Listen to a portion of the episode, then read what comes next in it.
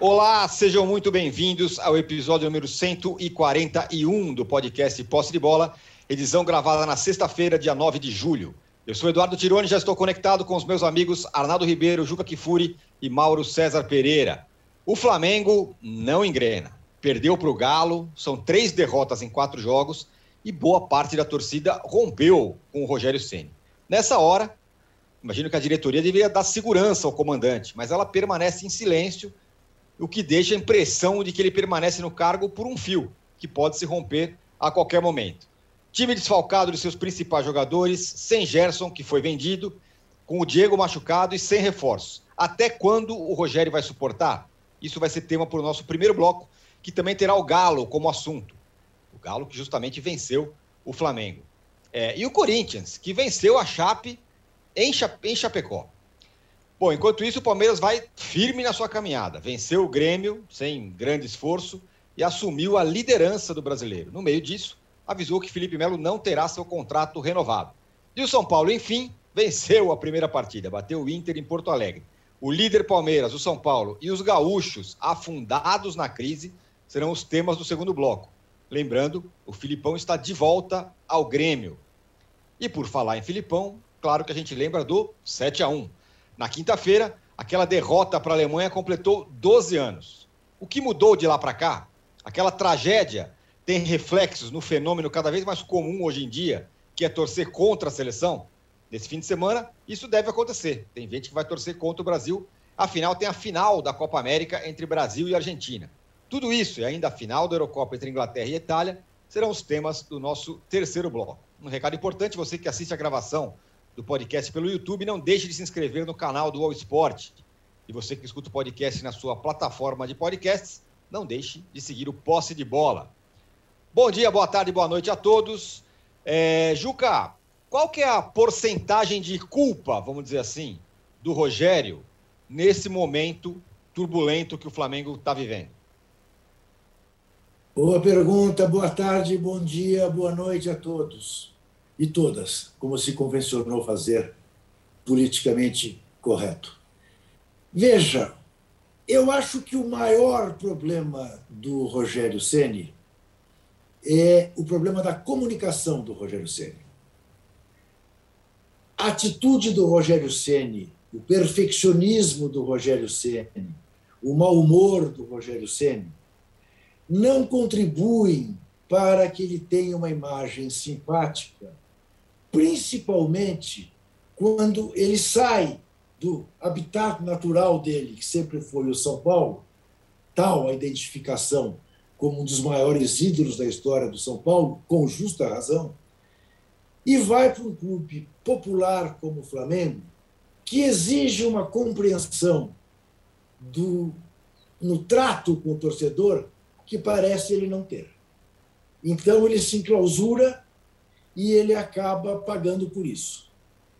Ele pagar pelo fato de o Flamengo de hoje não ser o Flamengo de 2019 é uma baita injustiça, por todas as razões conhecidas.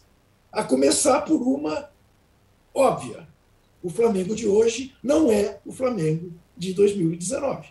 Então, não poderia reproduzir né, aquele futebol que nos encantou a todos. Muito bem.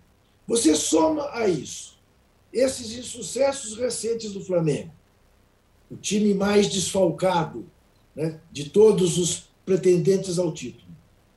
Com esta atitude eh, que ele revela absolutamente eh, antipática nas entrevistas que dá, e sem assumir o seu quinhão de responsabilidade, leva a isso leva a que se escolha um bode expiatório. E aí o bode expiatório é ele. E aí ele é bode expiatório porque o Pedro está fazendo o bico, ele é bode expiatório porque o Bruno Henrique está muito longe de ser aquele Bruno Henrique, porque, é claro, com o elenco que o Flamengo tem, a gente supunha que, mesmo com desfalques tão pesados, o Flamengo fosse capaz de fazer uma campanha melhor do que está fazendo. Né? O Atlético eh, ganhou do Flamengo eh, meio com o pé nas costas, embora tenha tomado um susto no fim, né? sem seu principal jogador, sem o Nath Fernandes, e nem por isso é, decaiu tanto de produção. E o Flamengo está jogando esse futebol é, abaixo da crítica que está jogando. Então, é natural no Brasil, na cultura do torcedor brasileiro, que o técnico pague. E ele mais ainda, porque ele é incapaz de dizer: peraí, errei aqui, gente, calma, deixa chegar todo mundo, nós vamos voltar a jogar um futebol que agrade o torcedor. Não, ele fica naquela posição dele. Diga-se, posição essa que dentro do São Paulo, muitas vezes, era acusada pelos próprios jogadores do São Paulo.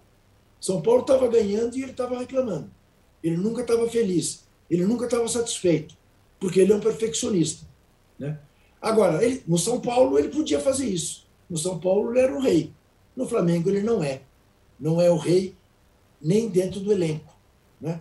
E tem uma diretoria que a gente sabe que não é exatamente uma diretoria que honra as calças que veste e que fica nesse silêncio covarde, né? É, o entrega às feras, ele que se vire. E aí dá nisso. Né? É uma situação realmente preocupante a que atravessa o rubro-negro. Isso aí, quero passar a bola para o Mauro, mas antes quero falar que essa mesa aqui é formada por jornalistas. Eu falei uma absurda barbaridade na abertura e ninguém se atentou a isso, porque afinal era matemática, que eu errei. Falei que o Flamengo, que eu falei que o Brasil perdeu em 2014 há 12 anos. E não são 12 anos, são 14, 15, 16, 17, 7 anos.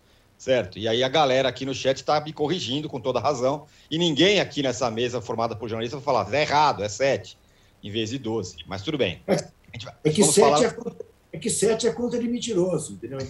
Deixar passar. Falaremos disso no terceiro bloco. O Mauro, é, a sensação que se tem, e se você tiver alguma outra informação é, legal que você passe para gente, é que o Rogério vai ficando isolado. A torcida está contra, é, tá todo mundo aí, muita gente falando, o cara tem que ir embora, não sei o quê, tá, tá, tá. E a diretoria fica em silêncio. Né? Não, não, não chega lá o Marcos Braz e fala, ó, oh, o cara é o técnico, ele vai ficar. É, se ela tem a confiança é, que o Rogério Senna é o cara e que ele vai dar jeito no, no Flamengo, por que não que a diretoria não, não vem a público e fala isso? Né? comparando, o Crespo aí estava perdendo no São Paulo de todo mundo, o Casares, alguém falou, não, o cara vai ficar, é isso aí, é, vai ser isso aí. Demorou para falar, mas acabou que se manifestou, que não tinha chance de cair. É, não era o caso de algum dirigente do Flamengo vir a público para dar uma, um, abra, um, um respaldo ao, ao, Rogério nesse momento? Se existe a confiança de que ele vai botar esse time é, em pé? de mutar aqui. Eu acho que eles não fazem isso porque eles não têm confiança. Na verdade, não têm convicção de nada. Vale lembrar que depois que o Jorge Jesus foi contratado, o Flamengo passou pelo Emelec nos pênaltis, né? Já ti... o primeiro, Jesus foi eliminado pelo Atlético Paranaense na Copa do Brasil. Aí sofreu a derrota nos pênaltis para o Emelec quando botou Rafinha no meio-campo. Tomou porrada de tudo era lado. Aí veio o jogo no Maracanã, o Flamengo se classificou nas cobranças de pênaltis. Foi jogar contra o Bahia em Salvador, a estreia do Felipe Luiz, tomou um baile 3 a 0 Bahia do Roger Machado, três gols do Gilberto. Nas internas, já tinha dirigentes cornetando o Jorge Jesus em grupo de WhatsApp, grupo de diretoria. Isso vazou, na época eu dei essa informação. Uhum. E aí o cara que vazou ficou meio pé da vida. Mas como que ficaram sabendo? Uns 300 caras no grupo, você acha que não vai vazar? Tá bom, então. É Legal. Esperto para chuchu, né? Quer dizer, é óbvio que vazou, as pessoas ficaram sabendo. Como tem vazado várias coisas de dentro do Flamengo, e gente que rema contra, que trabalha contra. O Flamengo, gente, vamos lembrar. Ah, o Flamengo tem um centro de inteligência. Foi o centro de inteligência que sugeriu o Bruno Viana. Nada contra o rapaz. O Bruno Viana tem condição de jogar no Flamengo? Não demonstra. Então por que, que o Rogério Senna escalou? É uma boa pergunta. Quais são as opções? Gustavo Henrique. A torcida ama o Gustavo Henrique, né? Escala o Gustavo Henrique, todo mundo aplaude. Que legal, lindo Gustavo Henrique em campo. Ai, que bom, é tudo que eu queria ver. No gol do Fluminense do domingo foi em cima do Gustavo Henrique, que vinha até se recuperando, mas quando ele vem bem, fraqueja. Léo Pereira, se colocar, vai ter passeata, vai ter não sei o quê. Os caras detestam o Léo Pereira. Qual a, qual a solução? Qual a solução? Não estou aqui dizendo que o Rogério não tem a culpa, não. Se ele é o técnico, ele tem culpa quando vai mal, como outros também têm, e tem méritos quando vai bem, né? quando o trabalho dele está sendo bem feito. Ponto. Ele participa de tudo. Ele é um dos responsáveis, pode ser até o maior responsável por ser o treinador da equipe. Mas daí achar que o Flamengo funciona perfeitamente. Vamos lembrar, quando Jesus chegou ao Flamengo, ele chegou com uma moral que você não vai ver nenhum outro técnico. Nenhum outro técnico. Porque o Flamengo não terá condições de contratar um técnico desse tamanho, porque o euro bate lá a seis e cacetado já há um tempão. Agora baixou um pouquinho, mas está perto dos seis reais. Então é inviável você trazer um técnico desse nível para cima, europeu. Né? Ah, o Palmeiras tem o Abel Ferreira. O Abel Ferreira treinava o Paok e antes treinava o Braga. É um técnico de um patamar bem abaixo do Jorge Jesus. Não tem um currículo do Jorge Jesus. Senão o Palmeiras dificilmente conseguiria contratar. Então, o custo da Abel Ferreira, obviamente, não é o custo do Jorge Jesus, e muito menos esses nomes malucos que o pessoal sugere, como Leonardo Jardim, que, aliás, até o Murici, quando eu entrevistei no Dividida, ele falou que adorou Leonardo Jardim, né? achou sensacional. Aí, quando ele passou para quem negocia a questão financeira, né?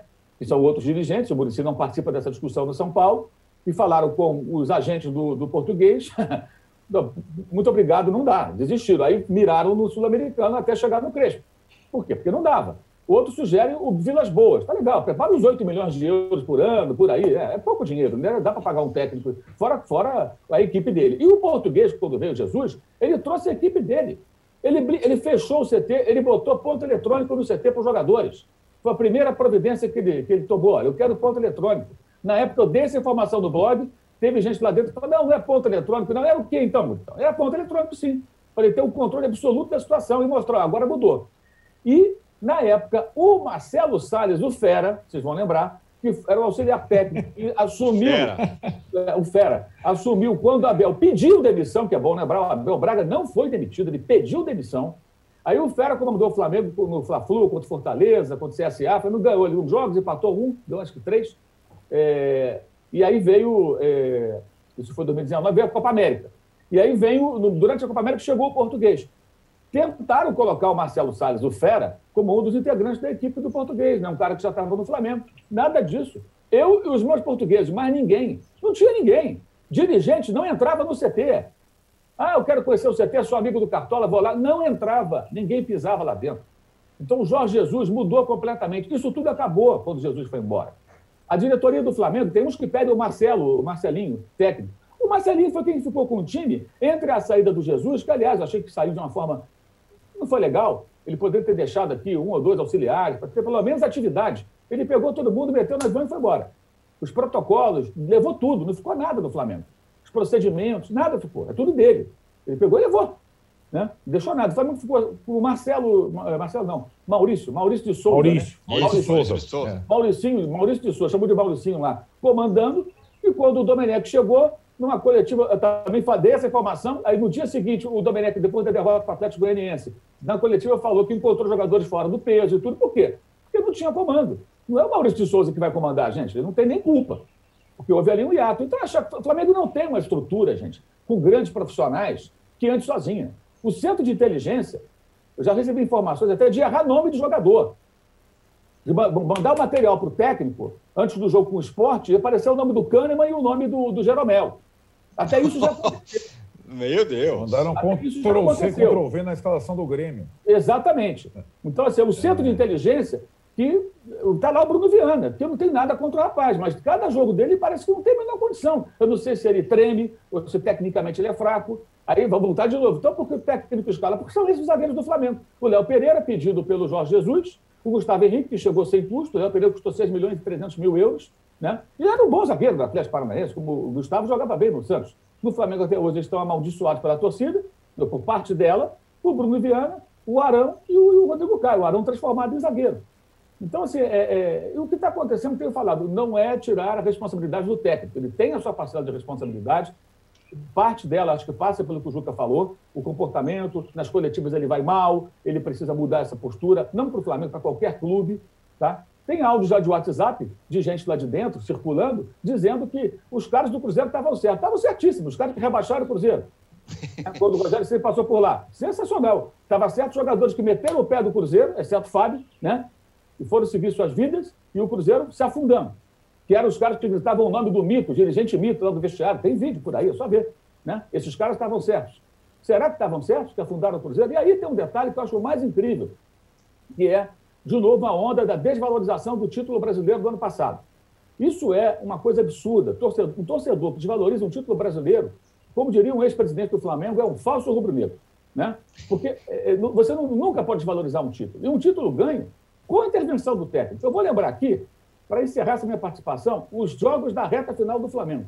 E todo mundo lembra a última rodada. Ah, o Flamengo jogou contra o, o, o Corinthians, o, o, São Paulo perdeu, e o se não fosse o Corinthians, o Flamengo não seria campeão. O campeonato tem 38 rodadas. E nas 10 últimas rodadas, o Flamengo jogou contra o Goiás, venceu, contra o Palmeiras, venceu, e foi aí que começou Arão na zaga e Diego de volante, perdeu para o Atlético lá no Paraná, ganhou do Grêmio, ganhou do Esporte, ganhou do Vasco, empatou com o Bragantino, um jogo, inclusive, que perdeu muitos gols, aí o Isla falhou e saiu o gol do Braga, ganhou do Corinthians, ganhou do Inter e perdeu para o São Paulo. Aliás, perdeu para o São Paulo com duas falhas gravíssimas do goleiro Hugo, que agora virou terceiro goleiro de novo depois de tanto que ele falhou.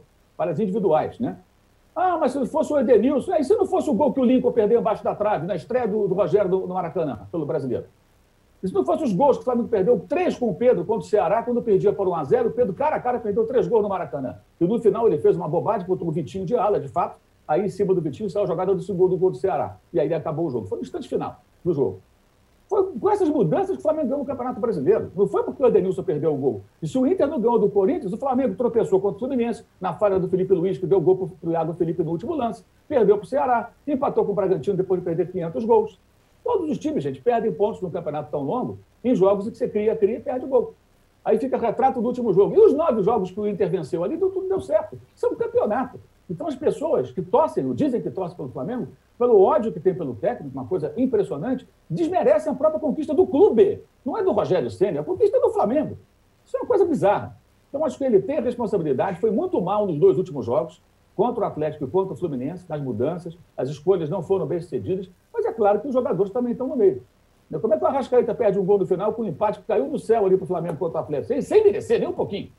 De repente, faz um gol de cabeça com o Arão, o, o Muniz dá o passe, o Arrascaeta sai na cara do Arrascaeta, hein? E perde o gol. Quer dizer, ali era um empate absolutamente injusto, porque o Flamengo não merecia empatar, mas a chance apareceu no final. Às vezes o Atlético conseguiu flertar tanto com o perigo, né? num jogo tão é, afeição para o Galo. Então, acho que assim, esse ambiente histérico, a diretoria ela se omite. Lá dentro tem muita gente que trabalha contra, e ali tem gente até do velho Flamengo, ligadas a pessoas do velho Flamengo, que está lá no CD no CT do Flamengo. Então acabou 2019, amigo. Não tem mais. 2019, primeiro semestre de 2020, não existe mais. Porque quem criou aquilo ali não foi o Flamengo, foi Jorge Jesus, que botou ordem na casa, blindou o CT, afastou quem ele não conhecia, quem não tem competência, e botou o time dele. Então, qualquer treinador que chegar, ele tem que rezar na cartilha de alguns caras ali internamente, ser parça dos caras, mesmo que sejam incompetentes a ponto de colocar o nome do Kahneman, do Deus do time do Esporte Recife, numa, numa prévia de jogo, num trabalho é, é, é, é, apresentando os jogadores, as táticas, as estratégias da equipe adversária. Né? Então, é um trabalho que é feito pelos, pelos, pelos é, analistas de desempenho. Né? É, ou você compõe com esses caras, ou você vai ter problema. E aí eu acho que tem um problema. Com defeitos e virtudes, talvez esse técnico não seja capaz de fazer esse tipo de composição. Né? Pode ser isso. Talvez ele seja um cara que não aceita convite para jantar. Né? Convite para encontrar grupo de pagode, para de repente para tomar cerveja, não sei aonde. Pode ser que seja isso também. Está certo ou errado, eu não sei. Mas o que, que o Flamengo quer? Profissionalismo ou a composição, a brodagem? Se quer esse tipo de coisa, procura um técnico ruim, né, bem ruim, e põe lá, mas que seja amigo de todo mundo. Tem nomes aí no mercado. Alguns são até bem caros. Mas o que está pegando é a grana, Chirone. Pagar indenização para mais um técnico, tiver que pagar para é. um acordo horrível que fizeram, a contratação do Domenech eu achei até que foi uma boa tentativa, mas por que aquela multa milionária? Não tinha o menor sentido. E agora tem a multa também. Então vai pagar mais uma multa. E outra coisa, quem contratar? Quem contratar? E aí o mais importante, enquanto a torcida bate no Sênior de uma maneira burra, maneira burra, os dirigentes não são questionados. Os jogadores, para eles está bom também. Eles entram em campo, fazem uma partida ridícula, como aquele segundo tempo contra o Atlético, e só se fala do técnico.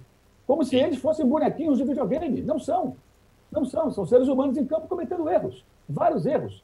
Então, para é, todo esse... mundo é conveniente. Deixa o Judas apanhar, e para mim está bom. Da diretoria aos jogadores. E quem está sofrendo com isso é o Flamengo, é óbvio. E o torcedor que não percebe isso é um falso rubro-negro, como diria o grande Eduardo Bandeira de Mello, com essa épica frase de 2017, naquela noite fatídica no Evo Gasômetro. Grande, grande, grande momento, grande encontro aquele. O, o Arnaldo, é, vendo tudo isso que o Mauro falou, quero saber se você consegue enxergar alguma relação nisso que está acontecendo nesse momento com o Rogério no Flamengo, com o que aconteceu com ele no São Paulo, no seguinte sentido. É, o time enfraquecido, né? E aquele São Paulo começou a vender todo mundo. O Rogério Ceni vai lá e fala: não, vende o Thiago Mendes. O cara tá bom. Dia seguinte vende o Thiago Mendes. É, então o São Paulo foi perdendo jogadores. É, o, as, as, entrevistas deles não, não eram boas também no São Paulo. Os resultados não vieram. Chegou uma hora que a diretoria largou o cara e falou: tchau, você vai embora. Não te, tem, você consegue enxergar alguma relação naquele momento do São Paulo? E claro que o time do São Paulo era mais fraco que esse do Flamengo, mas com o que está acontecendo agora com ele de novo, parece uma repetição da coisa. Eu acho que tem um pouco de. Não tem algum ponto de semelhança em relação ao roteiro do Cruzeiro, com algumas diferenças. Quando o Mauro, o Mauro fez um raio-x perfeito da situação atual, e quando é, começa, a, por exemplo, quando surge o valor da multa de um treinador de futebol, você já tem um indício muito forte de que a possibilidade de dispensá-lo está sendo considerada, certo? Num, quando sai ah, a multa do fulano, porque quando entra na multa do fulano é que, olha, é, estamos aqui é, revisando o contrato e lembramos o seguinte detalhe: para dispensar o treinador custa 3 milhões de reais. E, e, o enredo todo que o Mauro contou, né, o desgaste, a, a omissão dos dirigentes, a questão dos resultados, eu vou, eu vou me ater, Tironi, eu acho que mais do que a semelhança com aquele momento do São Paulo, que era o primeiro momento do Rogério como técnico, e você entendia algumas coisas, hesitações, é... e eu vou pegar um momento do campo lá do São Paulo com o campo agora do Flamengo. Campo em termos de decisão de escalação, trocas, é, opções. E o Mauro, dentro do raio-x dele, lembrou das decisões de campo nas últimas partidas, mesmo com o time muito desfalcado. E acho que, contra o Fluminense, o Mauro trouxe aqui, é, parecia uma atuação do treinador seguindo as redes sociais, entre aspas, escolhas e pressões vindo das redes sociais. E eu vou pegar uma outra decisão do Rogério pós-Fluminense para o Atlético, que é a decisão da zaga, é, também muito pela repercussão do que aconteceu na partida anterior. Então, Gustavo Henrique falha no jogo contra o Fluminense e na partida seguinte troca o zagueiro entre o Bruno Viana. Aí você podia até falar assim, boa, o Bruno Viana é mais forte do que o Gustavo Henrique, que é mais alto, tal. Então vou escolher o Bruno Viana para marcar o Hulk, tentar dar umas trombadas no Hulk, que o Rodrigo Caio também é frágil de, de físico. Poderia ter qualquer. Não, a explicação foi porque o Gustavo Henrique errou na, no gol do Fluminense. Né? É, é, a explicação nossa, a gente sabe disso. E, e, o Rogério, eu acho que ele não tem o respaldo completo da diretoria do Flamengo, como o Mauro elencou, mas ele tem o respaldo até agora dos principais integrantes do grupo dificílimo de jogadores que o Flamengo tem. Da panela que o Flamengo tem, uma panela vitoriosa. Quando você tem, e o Rogério, diferentemente do São Paulo, e sobretudo do Cruzeiro, desde que ele pisou na Gávea, ele procurou compor com a panela de jogadores. Panela, eu, tô, eu não falando no sentido depreciativo, do grupo mais. Então, para entender, o grupo de jogadores mais experientes que tem qualquer time de futebol. Ele procurou compor com todos eles. É, com, sobretudo com os Diegos, o Alves, o goleiro com o qual ele brigou muito pela renovação e com razão, porque a, o nível dos goleiros do Brasil, atuando no Brasil, não, não tem é, goleiro melhor que o Diego Alves, a não ser o Everton do Flamengo. E os meninos do Flamengo oscilaram quando substituíram o Diego Alves. E o Diego Ribas, que virou o capitão do time titular, etc., que nem com o Jorge Jesus não tinha essa condição. Além da questão do Gabigol, parou de substituí-lo, e o Felipe Luiz, que é um cara de confiança, ele foi compondo com todos esses caras. O que sustenta, na minha opinião, ainda, além do cenário todo que o Mauro é, descreveu, a situação do Rogério, é essa composição interna do dia a dia com os caras grandes que o Flamengo tem. Agora, se ele começar a perder isso com decisões de escalação, porque o cara se coloca no lugar do Gustavo, ele jogou uma partida lá, nota 6. Aí erra na bola final, tem o gol do adversário. Na partida seguinte ele é sacado, aí entra o Bruno. Aí o time começa a tomar gol, ele é sacado durante a partida. Se começa a acontecer essa, é, entendeu? Esse, aniquilamento de jogadores, isso repercute internamente de uma forma ruim. E acho que o último sustentáculo do Rogério ali é a composição dele com os jogadores. Se os jogadores perderem isso, aí não, não vai ser a manifestação da Flamengo como o Mauro fala nas redes sociais, ou das torcidas organizadas na porta da Gávea. Com, isso pesa mais, com é, pichação, é, couro, etc. e tal. Como diz o outro, né, Juca? Povo na rua derruba. Manifestação aqui de rede social, gente falando, tal, não sei o quê. É bonito pra caramba, mas povo na rua derruba. E quando a torcida do Flamengo começa a ir para a rua, para o muro, etc. e tal, isso tem um peso grande. E o Rogério é alvo hoje. Acho que a única possibilidade de sustentação é essa próxima semana. O Flamengo joga contra a Chapecoense, que é o pior time do campeonato. Não é o Lanterna, mas é o pior time do campeonato, certo? É, em termos de aproveitamento em casa. Antes de ir para o mata-mata com Defensa e Justiça na Libertadores, quando terá a volta de todos os seus jogadores. E aí sim a cobrança ainda mais evidente em relação ao treinador.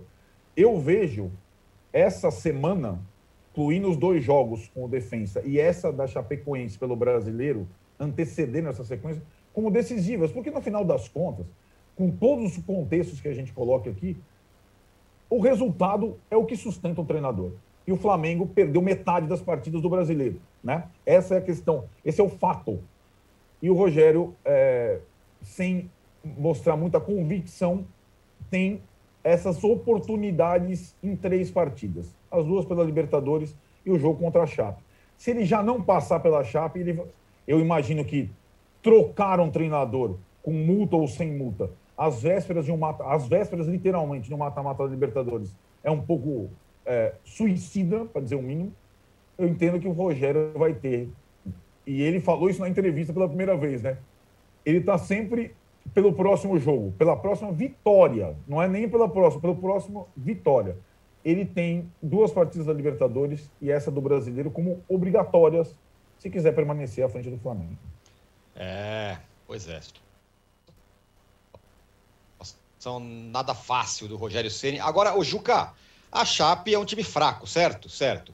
Mas aí a Chape tirou pontos do São Paulo, do Atlético Mineiro, do Atlético Paranaense, do Ceará, e ontem o Corinthians foi lá em Chapecó e venceu 1 a 0. Cadê aquele time que ia cair, Juca? Muito bem. Vamos olhar para o copo cheio, para a metade cheia do copo, e endossar o seu comentário. Vamos abstrair a qualidade do jogo. Nossa torcedor Senhora. O torcedor do Corinthians não pode esperar, não pode cobrar, não pode exigir muito mais do que o Corinthians fez ontem e tem feito. O Corinthians, no campeonato que está disputando, ontem conseguiu o resultado que teria de conseguir, mesmo na casa do adversário, onde, como já foi dito, o adversário vai muito mal. Ele se dá melhor jogando fora, quando não tem que tomar a iniciativa do jogo. Embora ontem tenha até às vezes tentado tomar a iniciativa, como depois de tomar 1 a 0, mas é de uma fragilidade absurda. Mesmo assim, no último minuto, exigiu do Cássio uma grande defesa. Olhemos para a situação do Corinthians e do campeonato que o Corinthians disputa. No campeonato que o Corinthians disputa, o Corinthians cometeu até agora um erro, cometeu uma falha imperdoável, que foi perder na estreia para o Atlético Goianiense mas conseguiu bons resultados contra times que não são do campeonato dele. Empatou com o Palmeiras, empatou com o Fluminense, empatou com o São Paulo. São bons resultados. Até empatar com o Bahia, naquela maravilhosa partida que fez em Salvador, é um bom resultado. Como será um ótimo resultado, não apenas um bom, empatar com Fortaleza domingo, às oito e meia da noite. Será excelente para o Corinthians trazer um ponto, ficar com 15 pontos em 11 jogos, dentro ali dos 43 que ele busca. Agora, ainda olhando para a metade cheia do copo, eu lembro a você: nossa, o Corinthians está na frente do Flamengo, embora o Flamengo tenha dois jogos a menos. O Corinthians está na frente do Inter, do São Paulo, do Grêmio, todos com investimentos maiores do que o Corinthians. Mas o Corinthians está atrás do Bragantino, do Clube Atlético Paranaense, do Fortaleza, do Bahia, do Santos, do Atlético Goianiense e do Ceará. Todos com folha de pagamento menor do que o Corinthians. Então, é, o corintiano ontem dormiu aliviado com os três pontos que trouxe de Chapecó, diga-se, para registrar num gramado impecável, impecável, não se pode dizer que o Corinthians sofreu com o gramado. O Corinthians oferece para os seus adversários um gramado brilhante como é o de Itaquera e joga em gramados ruins quando sai. Vai enfrentar um gramado horroroso no Castelão, mas para um time que vai lá buscar um empate, é melhor jogar num gramado ruim para destruir do que jogar num gramado bom contra um adversário que lhe é superior. Mas uh, eu entendo o seu entusiasmo, Tirone, eu, Ancora. Eu sei que o quanto você tem apreço pelo esporte público de Paulista, hum. mas uh, cabe a mim um alerta à fiel torcida de paciência, calma. Este será o campeonato do Corinthians. Veja você, o Corinthians voltou a depender do jogo, do velho companheiro Jô. É, e olha que o Jô tem, tem time aí que não tem tem 10 atacantes, não tem um cara parecido com o Jô, com esse Jô, com o Jô 2021. Mas enfim, fechamos aqui o primeiro bloco. É, daqui a pouco, no segundo bloco, a gente vai falar do Palmeiras, líder. Olha o Palmeiras líder, já não perde de mais ninguém. E vamos falar também do São Paulo e da crise nos gaúchos e da chegada do Filipão ao Grêmio. Voltamos em 30 segundos. Dê-nos, deem likes, viu, por favor. Baixo Clero é o podcast de política do UOL. Toda semana eu, Carla Bigato, converso com os comentaristas Maria Carolina Trevisan e Diogo Schelp sobre temas que dominam a pauta política brasileira. Você pode ouvir o Baixo Clero e outros programas do UOL em uol.com.br podcasts, no YouTube e também nas principais plataformas de distribuição de podcasts.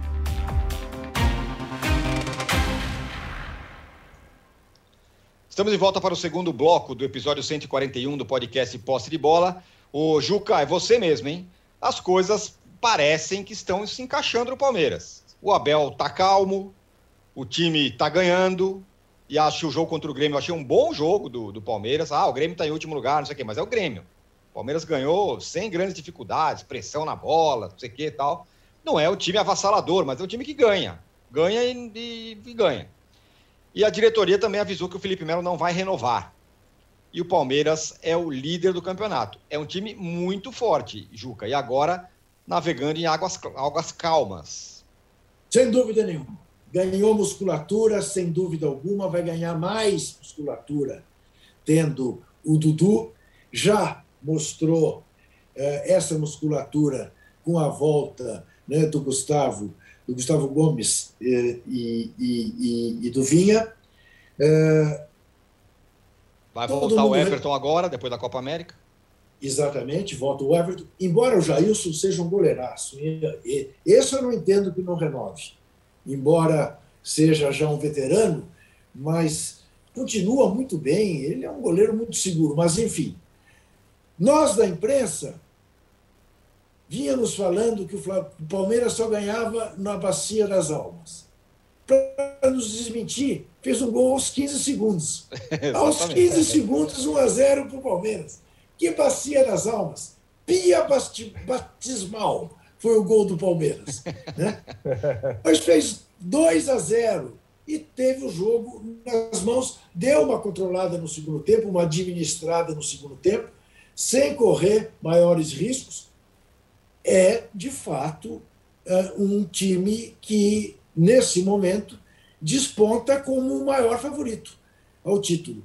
Até porque o Bragantino começa a entregar. O Bragantino, com as características do clube empresa, sem torcida, parece gostar só dos grandes jogos, as grandes vitrines. Aí o time do Bragantino mostra um futebol que não mostrou contra o Ceará e não mostrou contra o Cuiabá. Não perdeu por muito pouco. O Cuiabá mereceu ganhar o jogo.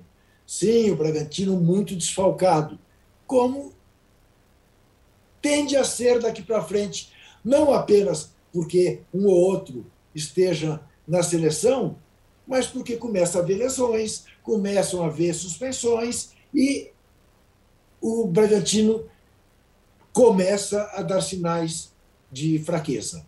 É, deu duas vezes seguidas é, em sua casa. Eu acho que o Palmeiras desponta e tem o Galo ali para lhe preocupar, mas não vejo, por exemplo, que o Palmeiras vai enfrentar grandes problemas neste sábado uh, contra o Santos. Muito bem. O Arnaldo, quando teve a final do Campeonato Paulista, São Paulo foi lá, ganhou do Palmeiras, e aí a conversa é ela, poxa, olha só, ganhou do Palmeiras, é o São Paulo, São Paulo tá na jogada aí e tal.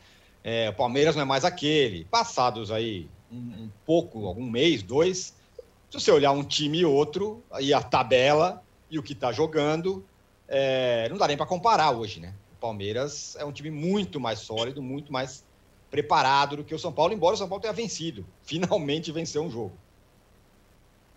É, são situações bem diferentes, né?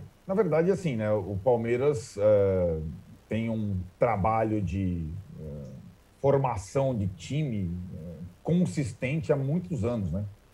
E acho que o time vai se fortalecendo a cada temporada. O Juca já disse que vai ficar ainda mais forte. O Dudu é um jogador que pode fazer diferença no futebol brasileiro hoje ainda. É, o São Paulo acho que se preparou naquele período para enfrentar e vencer o adversário com o Palmeiras e teve méritos né, nas duas partidas. São Paulo foi melhor que o Palmeiras. É, até, né, Tironi, se os dois se classificarem na Libertadores, começa a Libertadores, estou falando Libertadores porque, enfim, recomeça a Libertadores um outro campeonato mata-mata semana que vem, se o São Paulo passar pelo Racing e o Palmeiras pela Católica, eles se enfrentam é, nas quartas de final da Libertadores. Já se cruzaram tantas vezes na Libertadores e aí, aí é, é uma, o favoritismo é, em relação a esse confronto, embora o São Paulo historicamente leve vantagem nos mata-matas contra o Palmeiras, será todo do Palmeiras. Agora, são times hoje dirigidos por técnicos estrangeiros, com propostas de jogos diferentes. E o São Paulo, eu acho que com a volta, todo mundo fala, com a volta do Miranda, com a volta do Benítez, com a volta do Luan, com a volta. A principal figura do São Paulo hoje não é o Miranda, não é o Benítez, não é o Daniel Alves, que foi para a Olimpíada agora, não é o Éder, não é o Rigoni, não é o Casares, não é o Murici, é o Crespo. O Crespo é a principal figura do São Paulo. Hernan Crespo. E o Hernan Crespo foi o principal desfalque do São Paulo nesse mês. É, e até é, em, em, pequenos detalhes. Administração de grupo, decisão na hora da, das substituições, é, respaldo, postura, carisma, a responsabilidade é minha. O São Paulo não teve isso durante um mês. É, vai lembrar que o Crespo, além da questão do Covid, teve um outro período afastado de 10 dias, quando ele estava com suspeita de Covid. E acho que nesse período todo, desfalques, desgastes, substituições, etc., o time ficou sem leme. E acho que passa a ter, pela simples figura do treinador na beira do campo, um respaldo maior. Não é garantia de resultado. Acho que o São Paulo vai jogar com o Bahia pelo brasileiro no final de semana em casa não com favoritismo completo como deveria ter. O Bahia vem bem, o São Paulo vem cambaleando, vai ter outros tantos desfalques nessa partida e não é favorito contra o Racing também. A partir da terça que vem é o brasileiro que inicia o mata-mata em casa, porque ficou em segundo no grupo, né? É, mas o São Paulo acho que tem, sob o comando do Crespo, condição de é, reagir, tanto no brasileiro, como postular a classificação nas Copas. É, eu acho que o São Paulo, se chegar no final de julho mais inteiro para enfrentar o Vasco pela Copa do Brasil, ele pode ter esse mês é, coroado, se não com a classificação na Libertadores, ao menos na Copa do Brasil, e uma situação no brasileiro um pouco mais confortável. Porque a vitória contra o Inter tira matematicamente por uma rodada o time da zona de rebaixamento, mas não em termos de aproveitamento. Né? São Paulo continua tendo um dos quatro piores aproveitamentos do campeonato. E para sair disso, precisa de uma sequência de vitórias, de bons resultados. Não teve. Teve a primeira vitória na sua melhor atuação. É, e entendo que é, não dá para chegar e falar que ah, o pior já passou, mas acho pouco provável que o São Paulo enfrente um mês de uma vitória em nove partidas.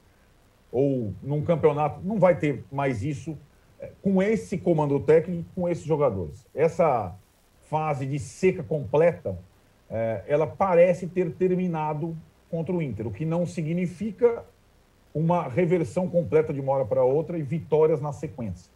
Mas eu acho que o, o, a turbulência maior passou, e aí você disse bem, dito no início do, do podcast aqui, que eu acho que a, a, o mínimo que a diretoria do São Paulo teria que fazer nesse período de seca era bancar com ênfase e com convicção um treinador que tirou o São Paulo da fila depois de. A gente não é bom de matemática. Desde 2012, o São Paulo não ganhava um título. 2012, viu, Tironi? Não é 2014 Isso. do 7 a 1. Não vou nem arriscar 2012. fazer a conta aqui.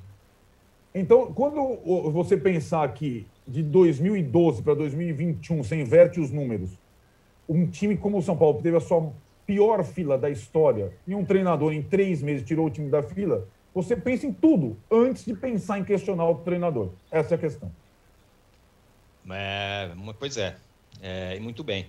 O Mauro, falar em treinador, no, no dia em que completam-se sete anos do 7 a 1 o Grêmio vai lá e contrata o aquele que você definiu como o arquiteto do 7 a 1 o Filipão. O Filipão que vai tentar tirar o Grêmio dessa draga desgraçada. O time está em último lugar, não ganha de ninguém. Situação terrível e tá lá o Filipão. Vai, é ele que vai Grenal, conseguir fazer. Né? E tem Grenal no fim de semana, com o Internacional também em crise. Pois é, como o Felipão ele, ele, ele ainda goza de muito prestígio na, na mídia, né? É, alguns colegas por gratidão, né? É, só gratidão, uma gratidão imensa. É, outros é, por simpatia, outros porque são amigos do assessor, sei lá por quê, né? é, sempre há uma aliviada. Né? Ele é arquiteto do 7 a 1 O maior desastre da história do futebol foi capitaneado por Luiz Felipe Scolari. O Brasil foi humilhado, aliás, já que você lembrou a, a data, né? Vamos lembrar de novo. Sete anos completados ontem, né? Do 7 a 1 é, na temporada passada ele foi para o Cruzeiro, também com o mesmo propósito, tirar o Cruzeiro da Série B. Saiu, abandonou no meio do caminho, viu que não ia rolar. Como ele abandonou o time do Grêmio no meio de um jogo contra o Veranópolis, se não falha a memória, na sua última aparição né, como técnico do Grêmio no meio do jogo, insatisfeito com o desempenho do time, tinha vários garotos em campo, ele saiu. Murtosa que ficou lá, tchau, vai embora. Depois veio o Roger Machado, deu uma arrumada, o Grêmio mudou sua forma de jogar, veio o Renato, o Grêmio entra no ritmo de conquistas, né? É, não vejo nenhuma participação, aliás, do Felipão na construção daquele time que foi vencedor com a Copa do Brasil 2016, a Libertadores 2017 e títulos gaúchos conquistados que vinham sendo concentrados pelo rival, pelo Internacional. É, uma total falta de opção, desespero e a velha estratégia de colocar o escudo, porque queira ou não, o Felipão está na história do Grêmio, hoje é mais questionado pelos gaúchos por parte da torcida do Grêmio do que no passado, porque embora também exista gratidão por lá, pelos feitos que ele tem na, na história do clube, é, os torcedores, digamos assim, e o pessoal na mídia mais menos emotivo com relação a isso, acho que entende que há muito tempo não faz um bom trabalho, né? ganhou o Brasileiro 2018, depois de lá para cá a coisa não andou mais. E sabemos que não vai jogar, vai mudar completamente o, o estilo do Grêmio. É quando o Grêmio fizer alguns pontos, dirão que o Felipão salvou o Grêmio. É porque não dá para descer mais. O vigésimo lugar é o último, sabe? Não, não, tá como, como, não tem como, não tem subsolo. Pegar o elevador, apertar o botão, ele não desce mais. Só para o ano que vem, com o rebaixamento. E aí não dá. O Grêmio não quer isso. É claro que não. É uma contratação totalmente estapafúrdia, assim, uma coisa sem, sem nexo. Sem nexo, que não combina nem um pouco com todo o discurso que o Grêmio vinha adotando até então né? modelo de jogo, não sei o quê, tem nada a ver, tem nada a ver. É completamente outra coisa. E é uma tentativa até desesperada de sair do buraco. Né? Melhorar? Vai melhorar, não tem como piorar. Talvez ganhe do, ganhe do, do Inter. Ele tem uma sorte aí. O Inter também está uma draga danada. Eu tenho uhum. dito até, até o seguinte: essa semana os dois times aqui paulistas aproveitaram bem. Quem está jogando com o Grêmio e com o Inter agora tem que aproveitar e ganhar, porque os dois estão é. É, moribundos. Ganha agora. Porque é claro que vai melhorar. O Diego Aguirre não vai ficar o tempo todo ali o time não vai andar. Em algum momento ele vai acertar o time. E o Felipão vai acertar minimamente, porque do jeito que está, não dá. A atuação contra o Palmeiras, sem tirar o mérito da vitória do Palmeiras, muito justa e conseguida muito rapidamente, né? É, você percebe ali, é um time que nem parece um time. E ele vai dar uma arrumada, claro que ele vai dar uma arrumada. Experiência para isso, capacidade para isso ele tem. Agora, é uma tentativa assim, meio agarrada no passado. Não, tem, não existe justificativa. Por que você vai contratar o Felipão hoje? O que, que ele fez nesse último ano? Por quê? É, não tem nada a ver. A, a, maneira como ele trabalha, monta as equipes, tem relação com o que era o Grêmio até agora? Também não tem nada a ver. Então não é isso, é a história do cara, só isso. Só por isso que foram buscá-lo. Né? E ele aceitou. Repito, piorar não vai piorar. Não tem como piorar. Vai melhorar.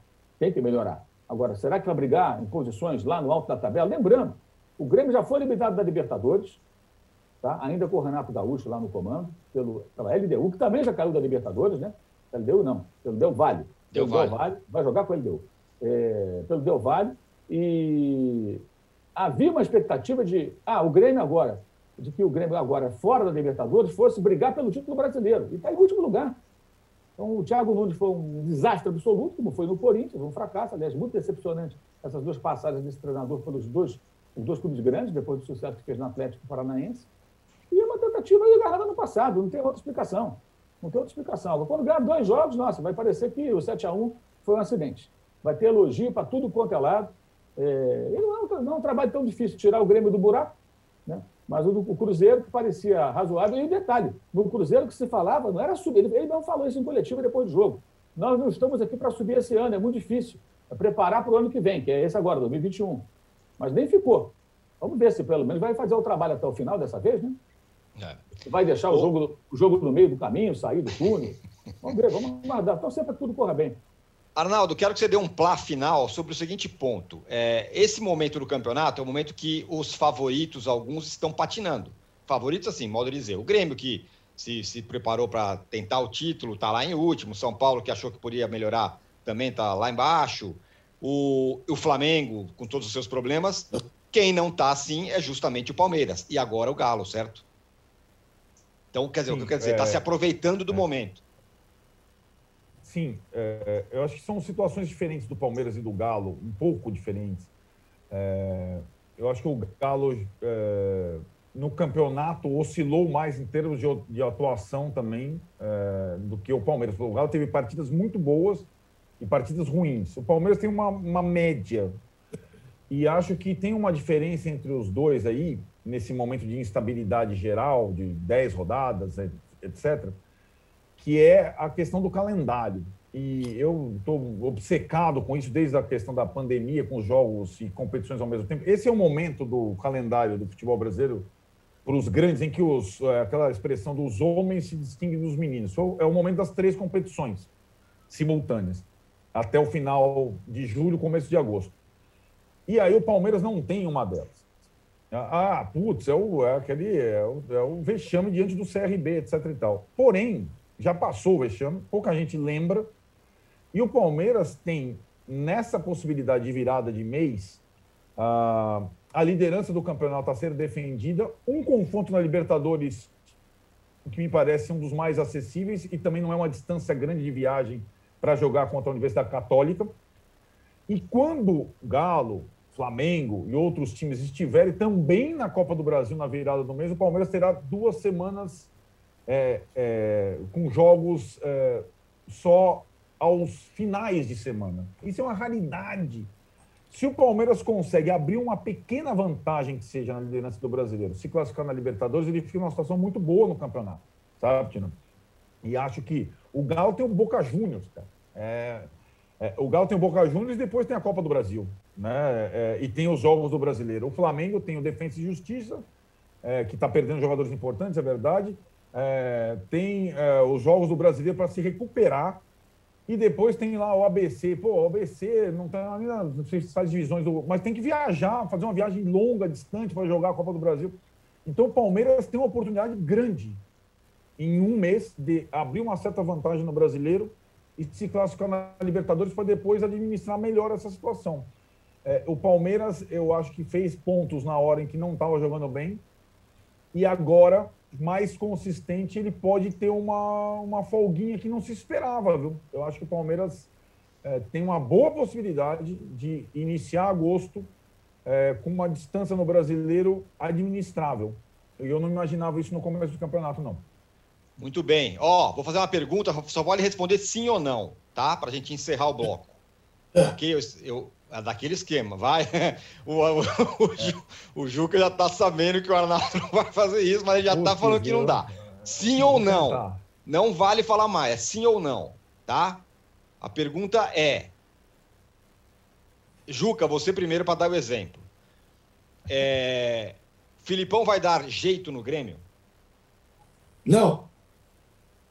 Arnaldo. Não, uma pergunta. Ah, é, é de brincadeira, né, cara? Não, também. Mauro. Ah, vai. Sim. Ó. Dá ó. jeito, vai. Perfeito. Dá, dá jeito não significa ser campeão. Sim. Dá jeito, porque hoje está totalmente sem jeito. É o que o Mauro está é isso, é o que o Mauro está falando. Se for dar jeito, evitar o rebaixamento é. do clube. A pergunta é, feita pelo âncora foi uma. É, é, a real é que a pergunta do âncora foi entendeu, ruim pra caramba, né? Eu pois vou melhorar na próxima. Jeito, é, dá um jeito, é fogo, jeito é fogo. Ele... Verdade, a pergunta foi ruim. Eu vou melhorar Você no próximo bloco. Felipão vai levar o Grêmio a Libertadores, ao título. Aí... Verdade, tem razão. Vou, vou, fazer uma pergunta melhor no, último, no outro bloco. Um abraço aqui para o Juliano Gomes Gonzaga, que faz aniversário hoje. Parabéns, meu amigo. Fechamos o segundo bloco. No terceiro bloco, vamos falar. É, Só eu sigo as regras. Eu é verdade, Juca. É impressionante. Só você segue regras aqui. E ainda, ainda fui detonado pela pergunta. Olha só como são as coisas. É, voltamos daqui a pouco, em 30 segundos, para falar da final da Copa América. Seleção. Tem gente torcendo contra o Brasil. Essa é a real. Isso aí tá pipocando nas redes. E vamos falar também da final da Eurocopa. Já voltamos. Enquanto na rua o comércio tem hora para fechar, na internet ele continua sempre aberto. E agora você pode abrir o seu negócio ou levá-lo para a internet com toda a facilidade, experiência e segurança do UOL. Chegou o UOL Meu Negócio. Com ele, você tem o criador de sites e a loja virtual para começar a crescer na internet. Faça como milhares de clientes. Acesse agora mesmo uol.com.br barra meu negócio e leve o seu negócio para a internet. UOL Meu Negócio, apoiador oficial do seu sonho. Voltamos para o terceiro bloco do episódio 141 do podcast Posse de Bola. É... Ô Juca, bom, vai ter Brasil e Argentina, final da Copa América baita jogo. Se você comparar com o, a final da Eurocopa, em tamanho do jogo, é um jogo. Você pode dizer que é maior, rivalidade, títulos, escolas, não sei o quê. É... Mas existe um fenômeno cada vez mais comum, que é uma galera que está torcendo contra o Brasil, contra a seleção. Por que você acha isso? Tem a ver com 7 a 1 O que, que você acha? Tem a ver com uma porção de coisas. Tem a ver com a antipatia do Neymar, das declarações que o Neymar faz, como fez hoje, né, como hoje aparece, é, tem a ver com a perda de vínculos, com o fato da seleção ser composta por jogadores todos quase que jogam fora do Brasil, tem a ver com a atrapalhação que a seleção causa no calendário dos times, porque as datas FIFA não são respeitadas, os campeonatos seguem, ou você acha que o torcedor do Flamengo não estava torcendo para o Brasil ser eliminado para ter o Gabigol, o Everton Ribeiro de volta o mais rapidamente possível e assim os demais. Porque o torcedor do Flamengo sabe que o Pedro está fazendo bico, porque a tal seleção olímpica interveio para atrapalhar a vida dele eh, no Flamengo e ele não teve maturidade para encarar a frustração. Enfim, por causa disso tudo, por causa da casa bandida do futebol, por causa da imagem de corrupção que existe na CBF. Tudo isso faz com que é, realmente o torcedor, boa parte dos torcedores, acabe torcendo é, contra a seleção, esteja por aqui da seleção, não se ligue mais é, na seleção. Né? É, é, claro que esse jogo de sábado é um jogo absolutamente imperdível, porque são duas, são sete títulos mundiais que se encontram no Maracanã, espera-se que com bom gramado, né, quem gosta de futebol tem que ver esse jogo. Mas se o Brasil ganhar, ninguém vai para a rua comemorar. E se o Brasil perder, muita gente vai dizer que bom que perdeu, porque esses caras são muito chatos. No fundo, no fundo, é isso. É. O Juca, o Neymar se manifestou. O Juca não, Mauro, o Neymar se manifestou nas redes sociais contra os torcedores do contra aí, que vão torcer contra o Brasil e tudo mais. E parte dos brasileiros não vai muito com a cara dele do Neymar. E a pergunta é: isso ocorre com o Messi também, com relação aos, aos argentinos? Não. Já ocorreu aquela história de que o Messi é, não, não, cantava, o hino, é. não queria defender a Argentina, ele era espanhol. Mas tem tempo, né? A Copa América 2011, tem uma década isso jogada na Argentina, disputada na Argentina, é, Messi era, era, amaldiçoado por parte dos argentinos e o jogador do povo era Carlos Tevez, que perdeu o pênalti contra o Uruguai, que significou a eliminação é. argentina naquela ocasião. Então, esse cenário já mudou muito, né? Na verdade, hoje, só um lunático, um completo maluco, vai achar que o Messi não, não, não defende com garra e com empenho a seleção argentina e carrega aquilo nas costas, né? literalmente, aquela defesa horrorosa, né? A defesa da Argentina é, é muito ruim. Pezela é brincadeira, né? Esse último jogo agora, maneira que o Luiz Dias nem tomou conhecimento nossa. da criança, zagueiro da Fiorentina. Minha Nossa Senhora, o Luiz Dias deitou e rolou. O gol de empate da Colômbia é, uma, é para tirar o zagueiro, o momento Bruno Viana, entendeu? O cara fez o que quis, fez o que quis ali, o, em cima do Pezela. O Otamendi já há muito tempo não é um jogador, né? Você vai dizer, o Thiago Silva é veterano, mas o Thiago Silva ainda está jogando em alto nível, é campeão europeu pelo Chelsea. O Otamendi, o Guardiola mandou lá para Portugal para o Jorge Jesus. E é, uma, é, uma, é descer um nível, né? Você sai do Manchester City, vai para o Benfica, está, você está voltando casas. Agora, você Sim. sai do PSG, vai para o Chelsea ganha o título europeu, você continua jogando em times de elite. É o caso do Thiago. Então, aí você já tem um paralelo, né? É, do que acontece com os dois veteranos zagueiros, um da Argentina e outro do Brasil, só para exemplificar. Laterais fracos, Molina fraquíssimo, saiu para entrar o Montiel, que sofreu também nesse jogo passado. É, na esquerda, ele fica entre o Acunha, que é um meia transformado em lateral, e o Talhafico. A defesa argentina é muito ruim. E o Messi ainda tem que aturar o Lautaro, que é um tremendo centroavante, perdendo um gol ridículo, né? Na bola que o Di Maria roubou, entregou para ele sem goleiro e conseguiu perder. Então, assim, a Argentina foi emocionante a classificação da Argentina, né? Nos pênaltis, jogadores choraram, cantaram música de torcida e tal. Eles estão levando muito a sério. Para eles, aquilo ali é uma. Copa do Mundo, parece. E o Messi capitaneando isso aí. O goleiro foi um espetáculo, Martínez, da maneira que ele defendeu os pênaltis e ele desestabilizava os adversários. Tem coisas interessantes ali, mas a Argentina tem um time com muitos problemas. Um técnico que parece um filhote de Tite, né? vai gostar de 1 a 0 assim lá em Buenos Aires, faz 1 a 0 defende, chama o adversário, seja o Equador, Colômbia, qualquer um. Qualquer um. É, é inacreditável. Você tem um time melhor Aí você faz 1 a 0 recua e é a Colômbia, que tem bom jogador, vai para cima e começa a criar a situação do gol. E o cara está ali no 1 a 0 não não, Isso não é o time que recua, não. Me parece que é o técnico mesmo que gosta dessa estratégia, porque todo jogo é isso. Então, assim, hoje questionar o Messi, acho que ninguém questiona. O Messi carrega o time nas costas. Claro que tem momentos ali do Lautaro, pode ter do Agüero, que é reserva, do Di Maria, que vem do banco, aliás, por que ele é reserva, não sei. Sempre, sempre sai, entra bem nos jogos, tem sido assim nas últimas partidas, né? É, ninguém questiona mais o Messi. Agora, o Neymar é por conta desse seu comportamento no geral, né? Que gera amor e ódio. Tem muita gente no Brasil também que é fãzoca do Neymar, que adora o Neymar. É, defende incondicionalmente. Mas uma outra parte da torcida aqui no Brasil não, não gosta dele por conta, acho que, da sua postura, né? É, e o Messi tem uma postura muito na dele, né? É, é, difícil até você falar assim, ah, não gosto do Messi pela maneira que ele se posiciona, se exibe. Ele não se exibe, ele não se posiciona, ele só joga bola. Então é difícil ter antipatia pelo Messi por atitudes do Messi, seja na rede social, na vida pessoal. Ele é um cara extremamente discreto. Né? Então, o Neymar não, o Neymar é mais espalhafatoso. Né? É. O Arnaldo, é, tem umas coisas curiosas, assim, é, quando teve, teve lá aquele, aquele momento que apareceu a, a imagem do, da, do tornozelo do Messi sangrando, é, uhum. do, e aí eu me lembrei é, de como o Maradona chegou na final da Copa de 90, que ele estava com o tornozelo esmigalhado e foi até a final. Uhum. Né? Isso, isso uhum. me lembrou, me, me, me, fiz uma relação entre uma coisa com outra. Naquela ocasião, a Argentina acabou perdendo a final é, para a Alemanha.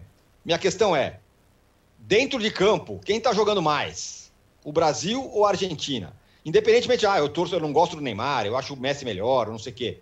Quem joga mais? Quem está jogando mais futebol? Quem que é o time mais forte? Para mim, eu não tenho dúvida, mas fala aí. Qual é a tua? A eu acho que o Brasil joga tá mais que a Argentina. Sim, vamos lá. Mas vamos lá. Boa, boa. A questão é boa, né. Tem pouco tempo, mas vamos lá. É, em termos de torcida, é, é bem interessante a situação, porque eu, assim, acho que há décadas mesmo, não torço para a seleção brasileira, mas nem a favor e nem contra. E também não torço para a seleção argentina, nem a favor nem contra. Porque no Brasil também existe assim, ah, se a Argentina é contra, contra, também não torço a favor do Messi, é, nem contra o Messi.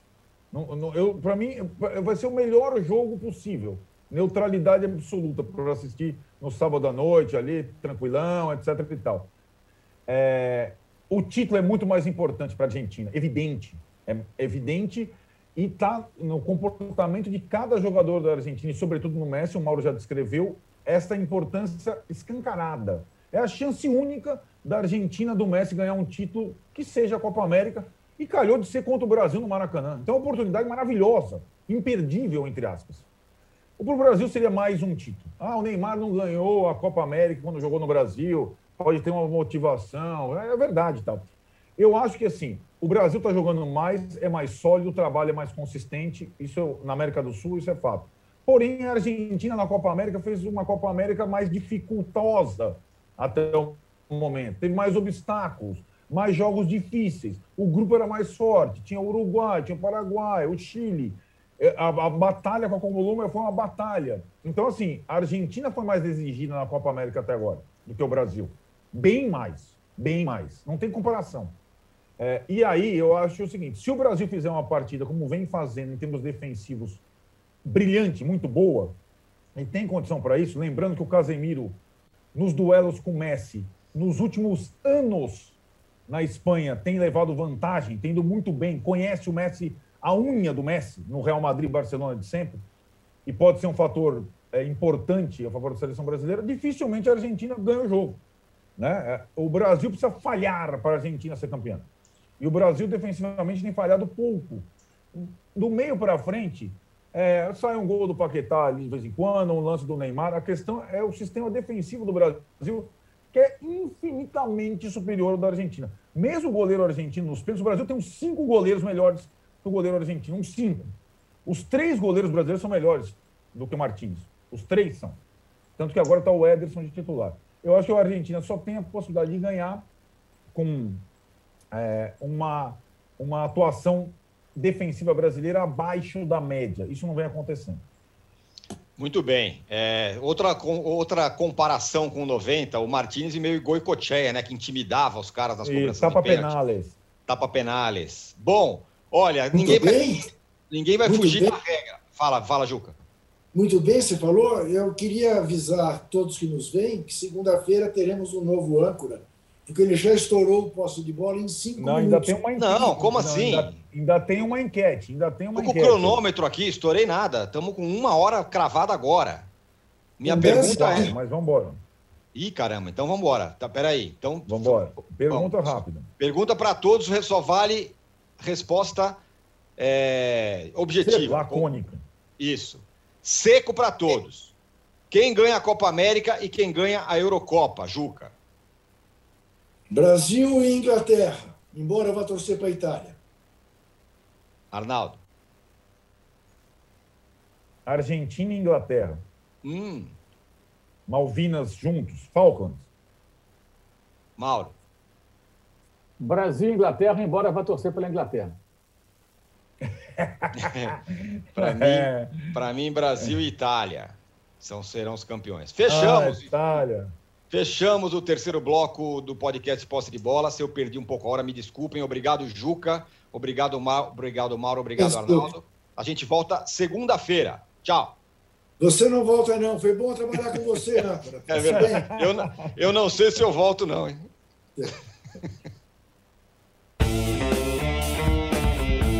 Você pode ouvir este e outros podcasts do UOL em uol.com.br/podcasts.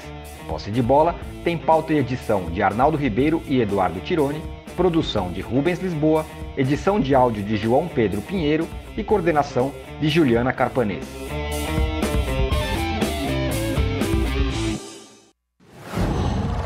Qual?